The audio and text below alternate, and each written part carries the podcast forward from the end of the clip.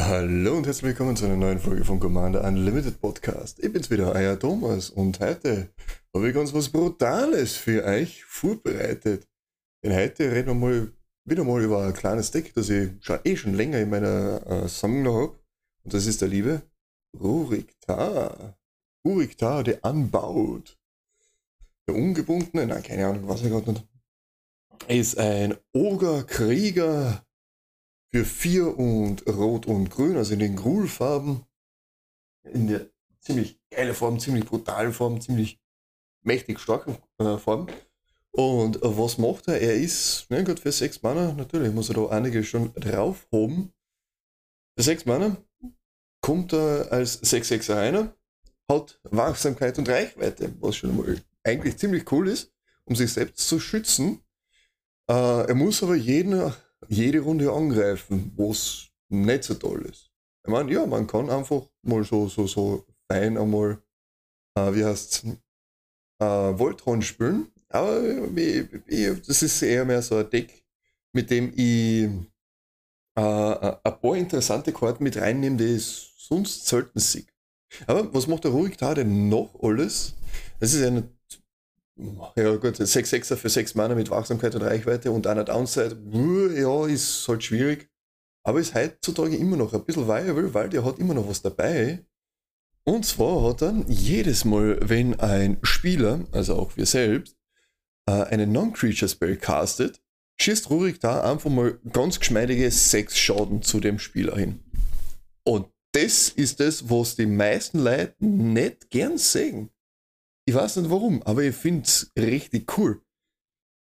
Und da sieht man dann auch, je mehr äh, Non-Creature-Spells gespielt werden, umso weniger kreaturenlastig äh, der generelle Pot ist, umso stärker wird Rurik Tar auch.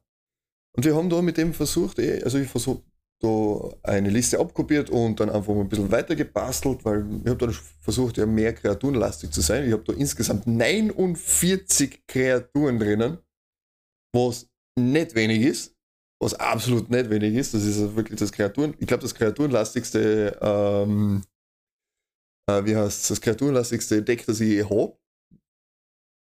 Und ja, und wie gesagt, da habe ich ihm äh, schon ein paar eine äh, kleine Sachen mit reingesteckt, mit reingesteckt, die man sonst eher mehr selten sieht.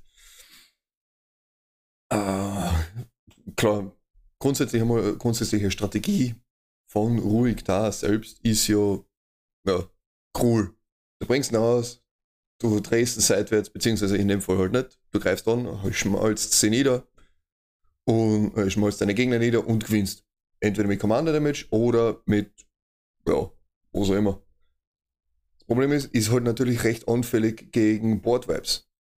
Aber jeder Board Vibe kostet dann halt einfach 6 Leben mehr. Natürlich, am Anfang kann man das gar nicht bald einmal zahlen, weil, naja, mit von 40 Leben auf 6 Jahre, mein Gott, na, dann habe ich halt nur noch 34. Ja. Aber dann wird es weiter weniger und weniger. Und irgendwann ist nachher so, wenn man dann so richtig Richtung 20 geht und darunter kommt, dann wird schon, wird, wird schon, könnte es vielleicht schon ein bisschen happig werden. Und es macht aber auch sehr viel Spaß, mit ihm zu spielen und vor allem auch gegen ihn zu spielen, weil da muss man dann ein bisschen umdenken. Klar, Leben ist eine Ressource, wenn man mit einem Leben gewinnt, hat man immer noch gewonnen. Aber ja, jetzt Stefan. Und ja, dafür kommt man nicht so oft raus. Und wenn er mal liegt, dann sollte er liegen bleiben, im besten Fall. Sechs Mana ist schon zart. Aber wir haben noch ein paar Sachen, die ich mir äh, bereitgelegt habe. Ich meine, ja, natürlich, wir spielen grün, grün, rot, grün. Da haben wir die, äh, den typischen Ramp drinnen, den man halt so kennt, mit dem Arbor-Elf, mit dem ähm, äh, ich, Arbor-Elf, wie heißt der, der Lanovar-Elf, aber auch, ähm, ich spiele da auch zum Beispiel den Drum Hunter mit, ist ein Mana Dog für, ja, für vier Mana, ein 2-2er, und der tappt aber nur für ein farbloses, aber wenn ihr Kreatur mit Stärke 5 oder mehr kontrolliert, in meinem Endstep, dann darf ich noch eine Karte ziehen.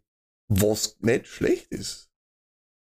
was, was eigentlich ziemlich gut ist. Und wir haben einige Sachen, die, die da mit einfallen. Und wir haben natürlich, klar, wir haben einen Rurik draußen. Was aber auch noch dabei ist, äh, eine von den neuesten Karten, das ist der Tandhehler oder der Glittermonger, den ich eigentlich auch ziemlich cool finde, auch mit vier Mana, ein 1-4er und wenn du einen tappst, dann kriegst du einen Treasure Token. Klingt jetzt nicht so stark, aber ich finde ihn eigentlich relativ lustig. Vor allem, du hast immer irgendwas zum Tun. Klar, musst du ein bisschen was warten, bis wieder äh, dran bist und ja, oder man kann ihm halt einfach Haste geben auch. Und dann kannst du schon Treasure Token machen, so viel du, viel du magst. Pro Runde halt eins, aber äh, ihr, ihr wisst, was ich meine. Und da können wir uns auch rampen. Und vor allem die Treasure Tokens, die bleiben dann auch. Das ist auch ein bisschen was zum, zum Überlegen oder zum, zum im Kopf halten. Ist gar nicht einmal so schlecht. Die sind eine absolute Budgetkarten, weil die kostet, glaube ich, du kriegst nachgeschmissen, ja, oder auf Maxfield sagt man gerade an für 2 Cent und die kriegst, das ist ein Common aus, aus, ähm, nicht Strixhaven, wie heißt das andere? Streets of New Cabana, das mit S. Ähm, ich habe aber auch unter anderem den Treasonous Ogre drinnen. Ah, ganz was Interessantes, auch vier Mana. Ne? Ich, ich, ich merke, ich habe da einen Haufen vier Mana Dogs. Der waren auch vor kurzem einmal auf der Liste drauf, wenn ich mich nicht täusche original von, wie heißt das, Conspiracy, Take the Crown. Und was macht er? Drei und rotes für einen 2-3er Oger-Schamanen, ne, weil wir spielen ja Oger auch in unserer Command-Zone. Ähm, der hat Dethrone, was eigentlich nicht so wichtig ist. Dethrone entthronen auf, äh, auf Deutsch. Wenn die Kreatur angreift und sie greift den Spieler an mit am meisten Leben oder ex equo, dann kriegt er ein plus 1 plus 1 Counter drauf. Ist okay. Aber wichtig ist ja das dritte, äh, das dritte, sage ich, die zweite Fähigkeit. Du kannst drei Leben zahlen und dafür kriegst du dann ein rotes Mana. Das heißt, du schmeißt dir einen Treasonous Ogre raus und kannst dann die Command Attacks relativ leicht mit deinem Leben entgegenwirken. Was ziemlich cool ist. Aber da wir auch Probleme haben, teilweise na gut, ich habe 33 Länder drin, was eh recht okay ist. Ähm, wenn wir mir geflattert sind, wenn wir mir äh, noch und nöcher äh, Länder draußen haben, aber gerade und gerade nicht viel, beziehungsweise gerade für einen Anfang halt nicht, und wir die Länder nicht, nicht brauchen, dann gibt es den Orkish Lumberjack. Und das ist einer von den die, diese Hidden Gems, der, der, der sehr interessant ist zum Spielen. Orkish Lumberjack, der orkische Holzfäller. Ein rotes Mana für einen 1-1er. Org. Ja? Du kannst tappen und einen Volt opfern. Dann kriegst du drei Mana in irgendeiner Kombination von Rot und Grün in dein Mana-Pool. Und ja klar, du kannst das spielen als ein Interrupt. Das ist echt eine uralte Karte, sehe ich da gerade. Die, die, die ist aus, ah, wie die, die, das Dings mit der Schneeflocke. Ice Age? War das Ice Age oder war das der Eiszapfen mit Ice Age? Ich weiß es gerade nicht mehr. Cold Snap? Irgendwie sowas in die Richtung. Irgendwas richtig alles. Und die anscheinend nicht wirklich nachgeprintet wurden, denke ich mal. Und ah, äh, wenn du schnell Mana brauchst, ist das auch voll geil. Vor allem, du hast auch noch die Möglichkeit, aus einem Volt äh, drei zu machen. Drei grüne Mana, beziehungsweise irgendeine Kombination von noch was. Wenn du schnell mal der Board draußen haben willst. Es ist, äh, ist, ist, ist eigentlich recht lustig und kriegst halt dann auch einen ruhig da, dementsprechend recht schnell auch mit raus, wenn's, wenn er schnell draußen liegen muss. Das ist das nächste. Weil wenn alle im Turn 1 schon einmal ihre Moxen draußen liegen haben oder was auch immer, ist das eher mehr nicht so geschmeidig. Ist das eher mehr ungut. Ich habe auch noch einen weiteren um, Mana Reducer drinnen für alle anderen grünen Kreaturen, die ich habe, und zwar nämlich Ronas Monument. Und ich glaube, das kennen wir ja eh, grüne Kreaturen kosten eins weniger. Ronas Monument, ein Artefakt für drei Mana. Und ja, das ist auch ein Nicht-Creature-Spell, Non-Creature-Spell. Das heißt, wir müssen aufpassen, wenn, man da, wenn der Rurik da selber liegt. Ähm, und jedes Mal, was der Bonus aber dabei ist, ich für jede Kreaturen-Spell, den ich cast, wurscht ob grün äh, dabei ist oder nicht, eine andere Kreatur kriegt plus 2 plus 2 und Trampel bis zum Ende des Zuges. Das heißt, wir können unseren Rurik da schon einmal auf einen 8-8er Bomben mit Trampel. Und das ist eigentlich auch recht kommod, wenn man die Gegner dann einfach mit, mit äh, wie heißt mit Commander Damage zerlegen können. Richtig lässig, richtig lässig. Aber wisst ihr, was auch noch richtig lässig äh, ist? Und das ist einfach so, da habe ich den einen Teil schon äh, raus, draußen gehabt, aber den anderen Teil noch nie dazu. Und das war einerseits A Braid of Fire, also der Tresen des Feuers. Ganz, ganz ein lustiges Enchantment. Nämlich eins unter Rotes. Kostet jetzt ja, oh Jesus, das kostet da mittlerweile relativ viel. Okay. Für 7 Euro halt in dem Fall. Äh, damals hat es noch Cumulative Upkeep gegeben. Und da haben wir das, das äh, Logo, also das, das Expansion-Zeichen mit dem Eiszapfen. Äh, eins unter Rot ist für eine Verzauberung, also auch wieder ein Non-Creature-Spell. Cumulative Upkeep. Kumulierende, Up, äh, äh, ja, kumulierende Upkeep. Du kriegst ein rotes Mana in deinem Mana-Pool. Sonst nichts. Damals hat es ja noch Mana-Burn gegeben. Und heutzutage, wenn du in deinem Upkeep nicht wirklich was machen kannst, ja, ist das halt auch für nichts. Nicht wirklich was. Aber du kannst damit, so, so, so blöd das klingt, andere kumulative Abgibkosten auch zahlen, sozusagen. Was ziemlich praktisch ist. Wir haben da nämlich noch als, weiteres, als weitere Verzauberung drinnen und ich hoffe, dass ich die irgendwo nochmal in mein Leben ausgelegt kriege, nämlich das Elefantengras. Und das ist eine Karte, von der, glaube ich, keiner weiß, dass der überhaupt existiert. Elefantengras, eine Verzauberung für ein grünes, hat auch kumulative Abgibkosten, in dem Fall ein farbloses. Ja, das heißt, du musst, kurz zur Erklärung, was noch kumulative Abgibkosten sind, in jedem Abgib kriegt der, äh, äh, diese Karten einen, äh, einen Age-Counter drauf, so heißt er. Und dann musst du eben das zahlen in der Höhe der äh, Age-Counter, die darauf drauf sind. Das heißt, bei beim Presen des Feuers zum Beispiel, wenn da zwei Age-Counter drauf sind, dann kriegst du als Kosten davon, kriegst du zwei rote Mana in deinem Pool, die dann nachher verpuffen, mehr oder weniger. Beim Elefantengras, du hast zwei Age-Counter drauf und sagt, aha, hey, soll jetzt bitte äh, zwei beliebige Mana, in dem Fall können wir mir das rote Mana vom Braid of Fire hernehmen, vom Dresden des Feuers, hinein sollen und dann nicht. Und dann bleibt es. Wenn du das nämlich nicht kannst, musst du diese Karte opfern. Die wird nicht zerstört, du musst sie opfern, in dem Fall. Das heißt, Indestructible bringt in dem Fall auch nicht wirklich was. Und ja, was macht Elefantengras? So habe ich, habe, ja, habe den Wald vor lauter Gras nicht mehr gesehen, sozusagen, vor lauter Verräten. Ähm, was macht's noch? Schwarze Kreaturen können die gar nicht angreifen, was cool ist. Und nicht schwarze Kreaturen können die nicht angreifen, es sei denn, sie zahlen zwei dafür.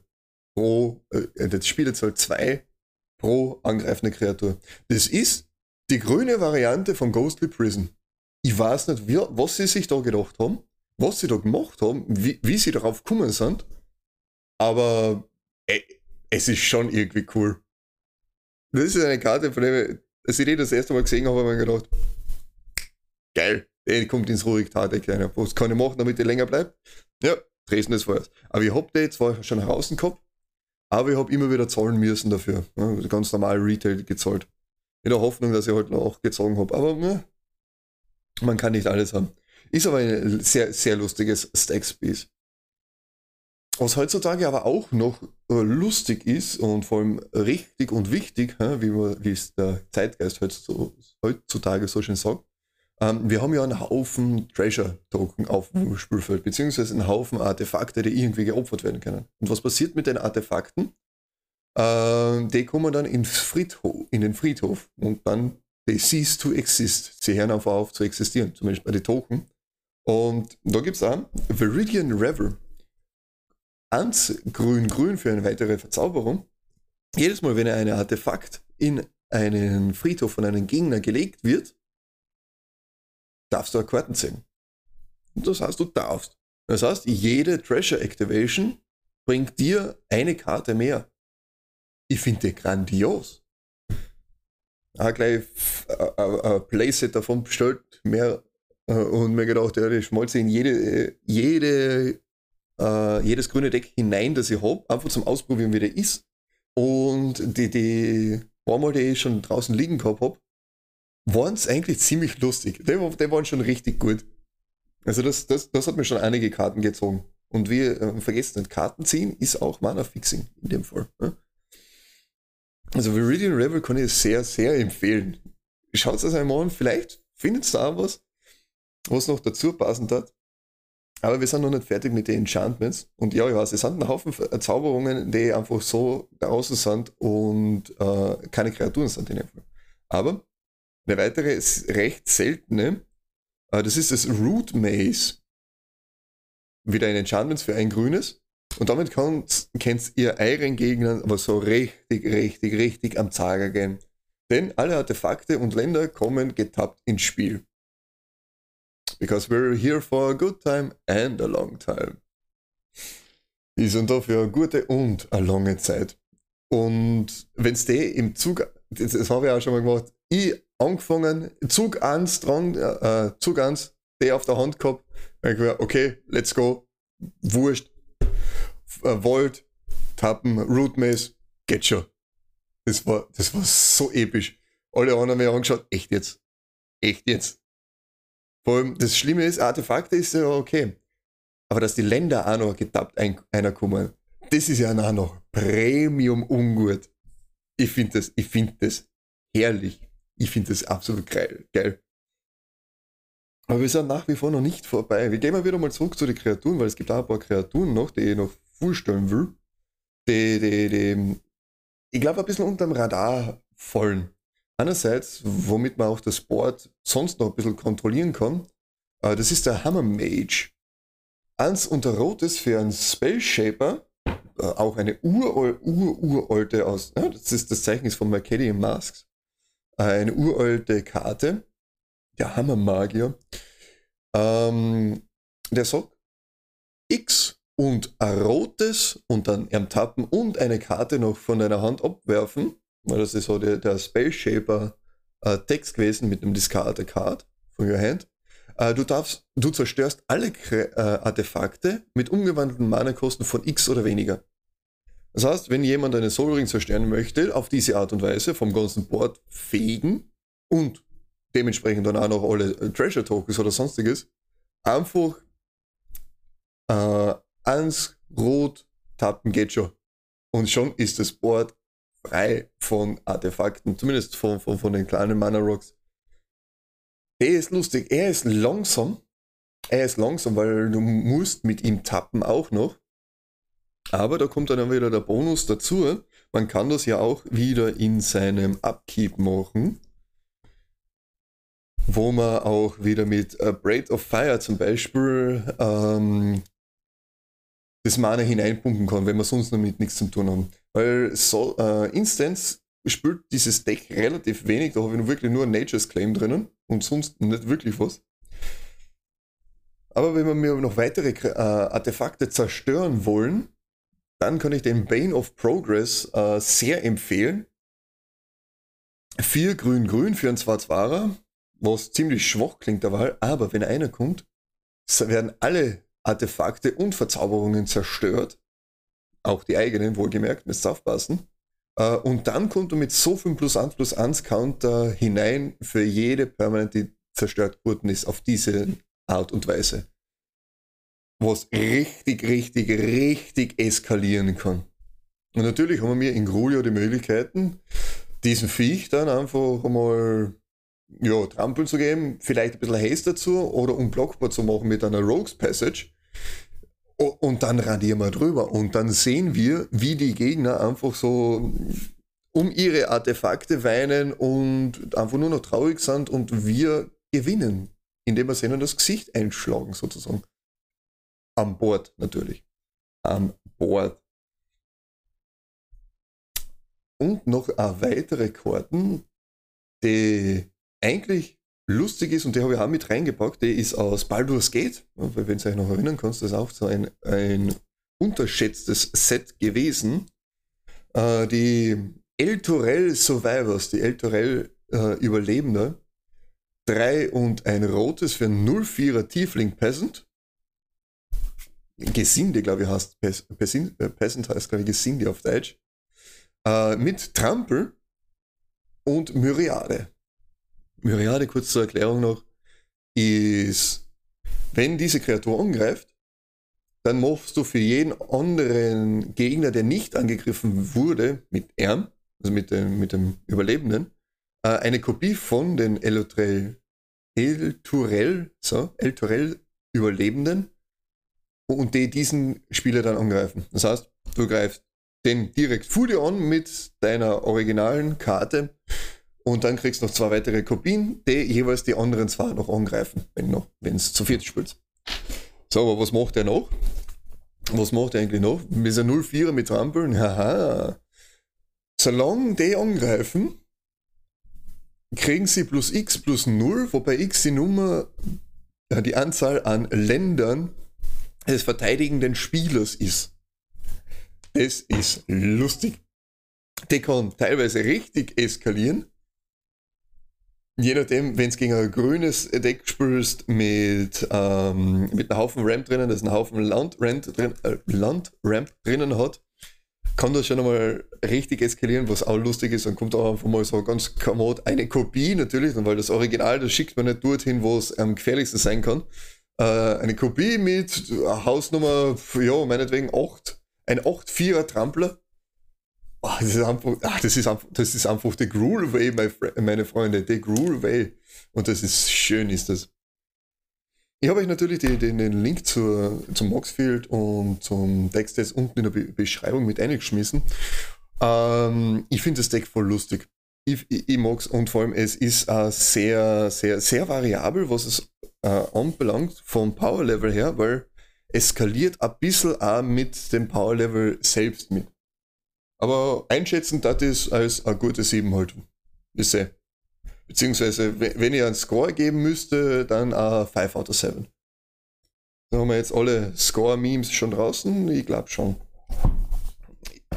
Aber was haltet ihr davon? Habt ihr vielleicht noch eine Idee? Was, was sind eigentlich eure Unterpla äh, Underplayed-Karten, also Karten, die zu wenig gespielt werden? Das hat mich auch interessieren. Ich bin immer erpicht auf neue, äh, neue Erkenntnisse. Aber in dem Sinne sage ich dann einmal danke fürs Zuhören. Schön, dass ihr dabei wart. Schönen Tag, schönen Morgen, schönen Abend, wann ihr immer das anhört. Ich denke, servus und Baba.